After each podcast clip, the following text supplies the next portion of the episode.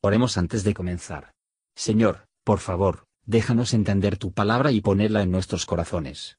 Que moldee nuestras vidas para ser más como tu Hijo. En el nombre de Jesús preguntamos. Amén. Capítulo 25 Y Jehová habló a Moisés diciendo, Di a los hijos de Israel que tomen para mí ofrenda, de todo varón que la diere de su voluntad, de corazón tomaréis mi ofrenda. Y esta es la ofrenda que tomaréis de ellos, oro, y plata, y cobre, y jacinto, y púrpura, y carmesí, y lino fino, y pelo de cabras, y cueros de carneros teñidos de rojo, y cueros de tejones, y madera de sitín, aceite para la luminaria, especias para el aceite de la unción, y para el saumerio aromático, piedras de ónix, y piedras de engastes, para el efod y para el racional. Y hacerme han un santuario, y yo habitaré entre ellos conforme a todo lo que yo te mostrare, el diseño del tabernáculo y el diseño de todos sus vasos, así lo haréis. Harán también un arca de madera de sitín, cuya longitud será de dos codos y medio, y su anchura de codo y medio, y su altura de codo y medio. Y la cubrirás de oro puro, por dentro y por fuera la cubrirás, y harás sobre ella una cornisa de oro alrededor. Y para ella harás de fundición cuatro anillos de oro que pondrás a sus cuatro esquinas, dos anillos al un lado de ella, y dos anillos al otro lado. Y harás unas varas de madera de sitim, las cuales cubrirás de oro. Y meterás las varas por los anillos a los lados del arca, para llevar el arca con ellas. Las varas estarán en los anillos del arca, no se quitarán de ella. Y pondrás en el arca el testimonio que yo te daré. Y harás una cubierta de oro fino, cuya longitud será de dos codos y medio, y su anchura de codo y medio. Harás también dos querubines de oro, labrados a martillo los harás, en los dos cabos de la cubierta. Harás pues un querubín al extremo de un lado, y un querubín al otro extremo del lado opuesto, de la calidad de la cubierta harás los querubines en sus dos extremidades. Y los querubines se extenderán por encima las alas, cubriendo con sus alas la cubierta, sus caras la una enfrente de la otra, mirando a la cubierta las caras de los querubines. Y pondrás la cubierta encima del arca, y en el arca pondrás el testimonio que yo te daré. Y de allí me declararé a ti, y hablaré contigo de sobre la cubierta, de entre los dos querubines que están sobre el arca del testimonio, todo lo que yo te mandaré para los hijos de Israel. Harás asimismo una mesa de madera de sitim, su longitud será de dos codos, y de un codo su anchura, y su altura de codo y medio. Y la cubrirás de oro puro, y le has de hacer una cornisa de oro alrededor.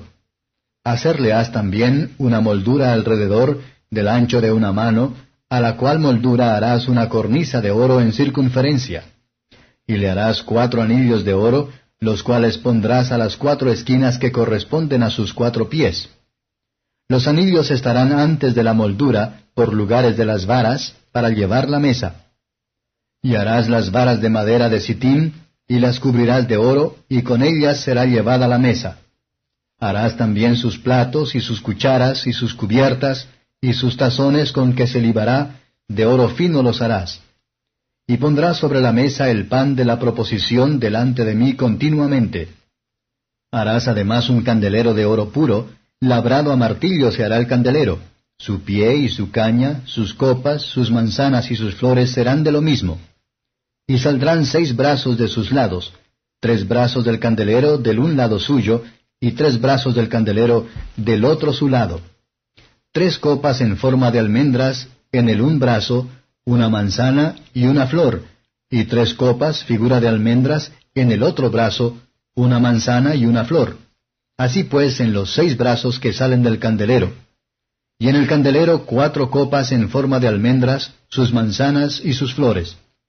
Habrá una manzana debajo de los dos brazos de lo mismo, otra manzana debajo de los otros dos brazos de lo mismo, y otra manzana debajo de los otros dos brazos de lo mismo, en conformidad a los seis brazos que salen del candelero. Sus manzanas y sus brazos serán de lo mismo, todo ello una pieza labrada a martillo de oro puro. Y hacerle has siete candilejas, las cuales encenderás para que alumbren a la parte de su delantera. también sus despabiladeras y sus platillos de oro puro. De un talento de oro fino lo harás con todos estos vasos. Y mira y hazlos conforme a su modelo que te ha sido mostrado en el monte. Comentario de Mateo Henry Éxodo capítulo 25. Versos 1 a 9. Dios eligió al pueblo de Israel a ser un pueblo peculiar para sí mismo, por encima de todos los hombres, y él mismo sería su rey. Ordenó un palacio real que se creará entre ellos por sí mismo, llamado un santuario o lugar sagrado, o habitación. Allí demostró su presencia en medio de ellos. Y porque en el desierto moraban en tiendas de campaña, este palacio real fue ordenado para ser un tabernáculo, que podría pasar con ellos. El pueblo tenía que suministrar a Moisés con los materiales, por su propia libre voluntad. El mejor uso que podemos hacer de nuestra riqueza mundana, es honrar a Dios con ella en obras de piedad y caridad. Debemos preguntarnos, no solo, ¿qué debemos hacer? Pero, ¿qué podemos hacer para Dios? Cualquier cosa que ellos dieron, deben dar con alegría, no con tristeza, porque Dios ama al alegre, 2 Corintios 9 verso 7. Lo que se presenta en el servicio de Dios, tenemos que contar bien otorgado, y todo lo que se hace en el servicio de Dios, debe ser realizado por su dirección versos 10 a 22. El arca era un cofre, cubierta de oro, en la que las dos tablas de la ley debían mantenerse. Estas tablas se llaman el testimonio, Dios en ellos declaró su voluntad.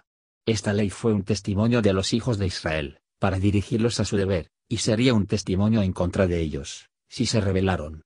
Esta arca fue colocada en el santo de los santos, la sangre de los sacrificios era rociada, y el incienso quemado, antes de que, por el sumo sacerdote, y por encima de ella apareció la gloria visible, que era el símbolo de la presencia divina.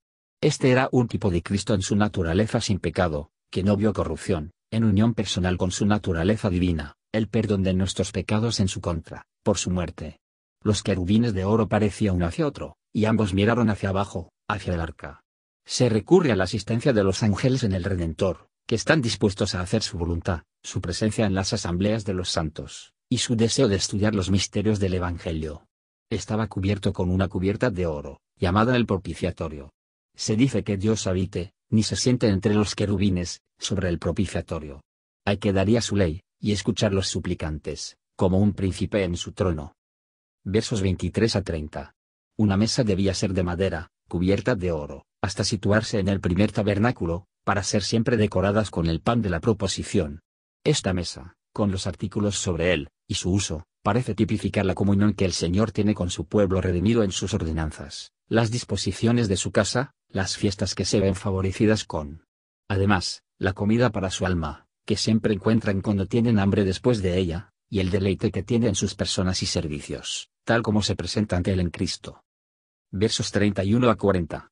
El candelabro representa la luz de la palabra y el Espíritu de Dios, en y a través de Cristo Jesús, ofrecida en este mundo oscuro a su pueblo creyente, para dirigir su adoración y obediencia, y para pagar los consuelos. La iglesia todavía está oscuro, como el tabernáculo fue, en comparación con lo que estará en el cielo, pero la palabra de Dios es una luz que alumbra en lugar oscuro. Gracias por escuchar y si te gustó esto, suscríbete y considera darle me gusta a mi página de Facebook y únete a mi grupo Jesús Answers Prayer.